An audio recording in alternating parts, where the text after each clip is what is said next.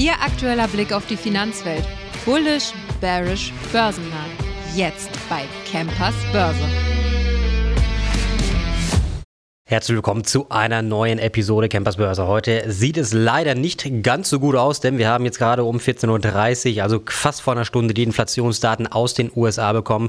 Ja, und die haben für die USA an sich haben die gar nicht schlecht ausgesehen. Inflation ist in den USA im Januar auf 3,1 Prozent gesunken. Das gab das US-Arbeitsministerium heute bekannt. Experten hatten da dann aber Bloomberg zufolge nach mit einem stärkeren Rückgang, nämlich auf 2,9 Prozent gerechnet. Ja, deswegen ist die Reaktion des Marktes natürlich sehr, sehr bescheiden, sage ich einfach mal, ausgefallen. Und dazu muss man natürlich noch sagen, im Dezember waren die Verbraucherpreise noch auf 3,4 Prozent gestiegen. Okay, gut, das war ja damals schon mehr als eigentlich erwartet erwartet und jetzt hätte man dann doch schon gedacht, dass dieser Rückgang etwas größer ist, als er dann jetzt halt eingetreten ist.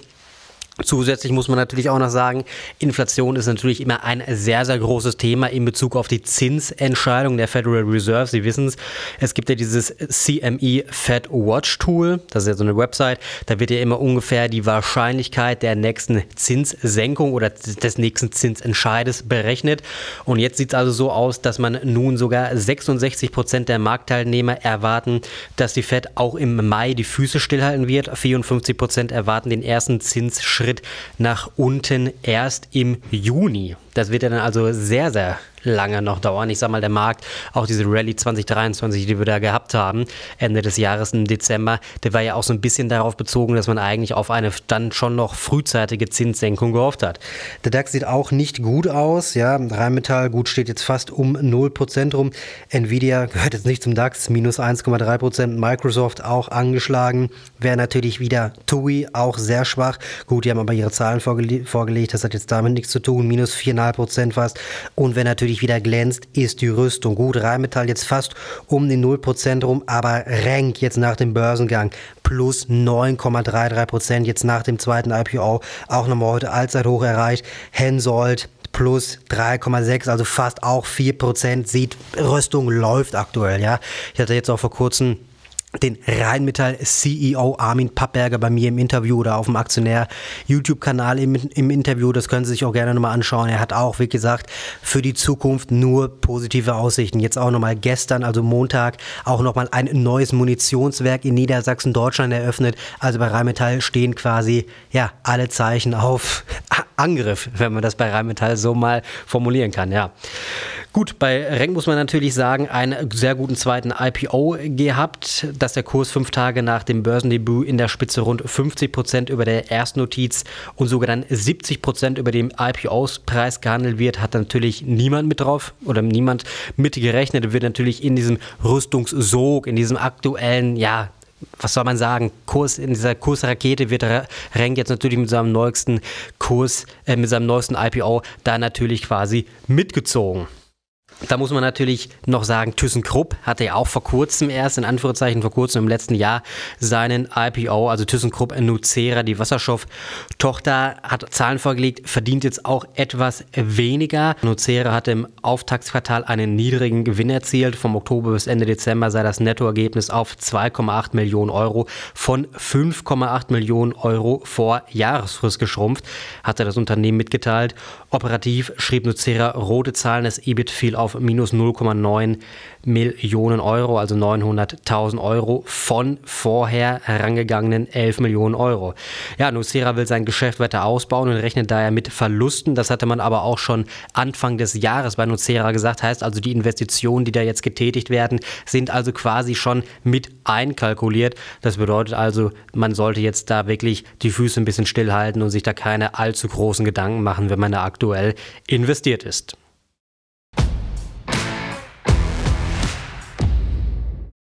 So, jetzt geht's weiter mit dem Bitcoin und zwar unser technischer Analyst Michael Dirtl ist da. Servus. Hi Erik, schön, dass ich da sein darf. Genau, wir sprechen nochmal Bitcoin und zwar, es sieht ja endlich mal wieder so richtig gut aus. Es sieht, sieht, eigentlich richtig geil aus beim Bitcoin.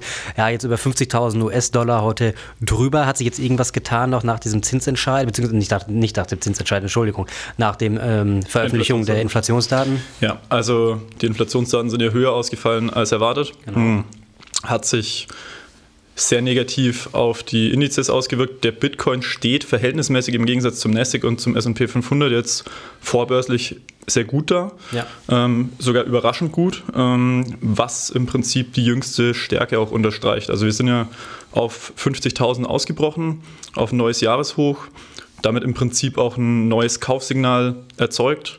Und ich sehe das so, dass dieses Kaufsignal sich jetzt nach wie vor ausspielt, insofern, dass es jetzt keinen derartigen Rücksetzer gibt wie im Nasdaq oder im S&P 500. Ja, ja gut, DAX heute natürlich, äh, DAX heute auch 0,8 Prozent jetzt mittlerweile verloren. Ich hatte es gerade schon erzählt, die einzigen richtig starken Werte sind eigentlich wie immer mal die Rüstungswerte. Ja, und sonst hat ja alles, was auch wirklich zinsintensiv ja. ist, auch die großen Megacaps aus den USA haben dann jetzt natürlich auch ordentlich drunter gelitten oder werden dann heute im, im US-Handel dann auch ordentlich drunter leiden.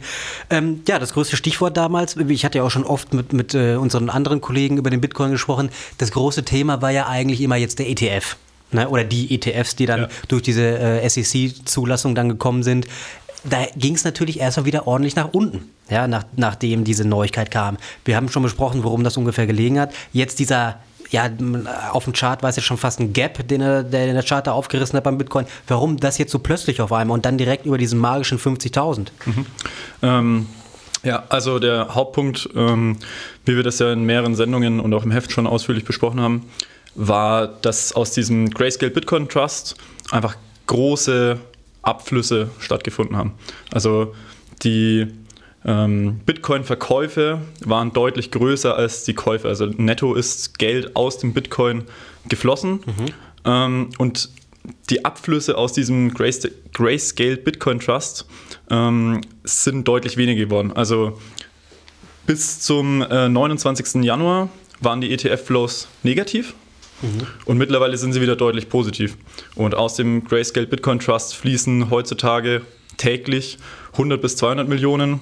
Ähm, damals, damals vor ein paar Wochen, ein paar Wochen genau. noch ähm, waren es 500 bis 600 Millionen. Also ist schon ein deutlicher Unterschied. Ja, man hat ja damals auch, glaube ich, überall gesehen, dass es dann, nachdem diese Meldung überhaupt kam, dann auch schon bei den Leuten die ersten Gewinnmitnahmen gegeben hat. Mhm. Ne? Jetzt sind wir natürlich, wie gesagt, diese 50.000. es ist ja nicht nur ein Jahreshoch, sondern es ist ja auch ein Mehrjahreshoch. Ja. Ne? Ähm, dass man dann natürlich sagen könnte, okay, jetzt sind wir bei dieser wichtigen, auch psychologisch einfach wichtigen Marke 50.000 Dollar Bitcoin. Meinst du, wir sehen ja jetzt auch wieder auch solche Gewinnmitnahmen oder hat sich das jetzt erstmal so ein bisschen beruhigt? Ähm, ich glaube nicht, dass wir, also oder wir sehen es ja heute auch schon nach den Inflationsdaten, ja. dass wir eben nicht derartige Gewinnmitnahmen sehen, obwohl es das Gesamtmarktumfeld einfach schwach ist. Ähm, was ich wichtig finde oder wo ich so ein bisschen den Vergleich ziehe gerade, ist, ähm, wir sehen eine ähnliche Situation meiner Meinung nach wie in der Bankenkrise im März 2023. Ähm, damals ist der Bitcoin auch ungefähr 20 Prozent von seinem Hoch gefallen. Ungefähr so viel haben wir auch korrigiert seit dem ETF-Launch. Ähm, und der Bitcoin ist als einer der großen Gewinner aus dieser Bankenkrise dann rausgegangen. Ähm, der Bitcoin hat in den nächsten Wochen dann 58 Prozent zugelegt nach der Bankenkrise. Und wenn sich dieses Szenario wiederholt, wonach es ja aktuell aussieht, mhm.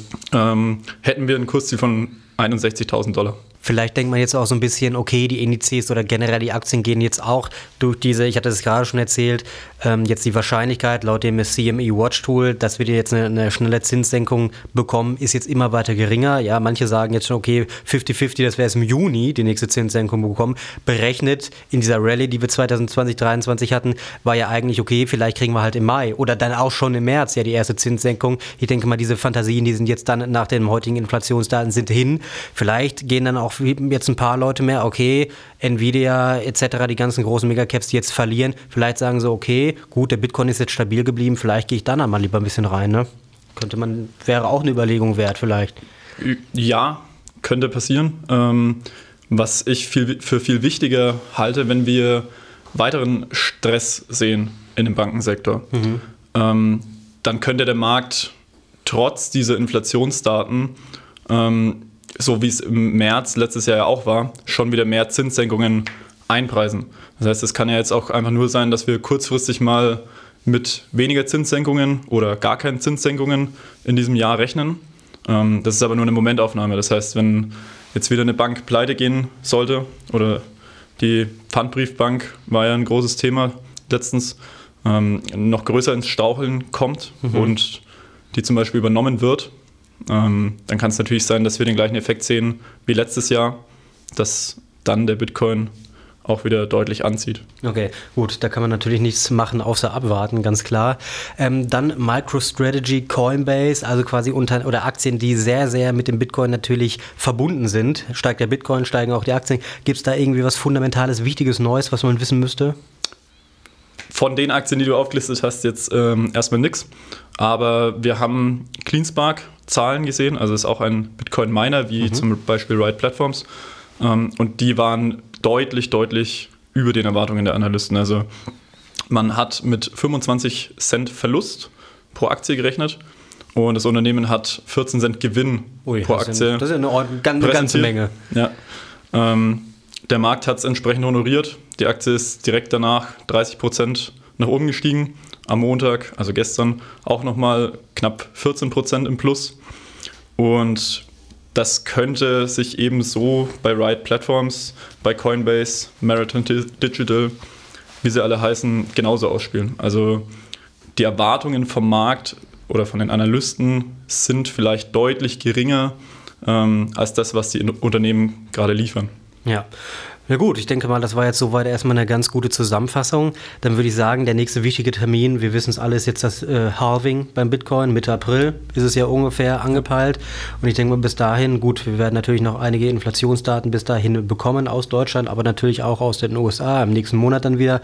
Und da muss man natürlich schauen, je nachdem, wie die Inflation sich entwickelt. Vielleicht wird der Bitcoin natürlich da dann auch ein bisschen stärker, je nachdem, wie sich dann auch diese Situation natürlich bei den Banken entwickelt.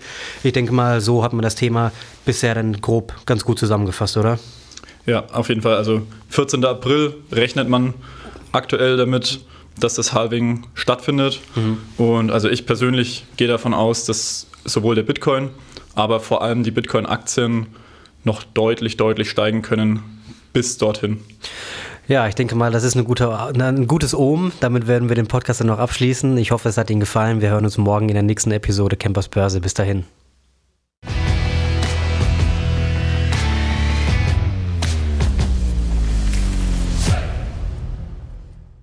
Die im Podcast besprochenen Aktien und Fonds stellen keine spezifischen Kauf- oder Anlageempfehlungen dar. Die Moderatoren oder der Verlag haften nicht für etwaige Verluste, die aufgrund der Umsetzung der Gedanken oder Ideen entstehen.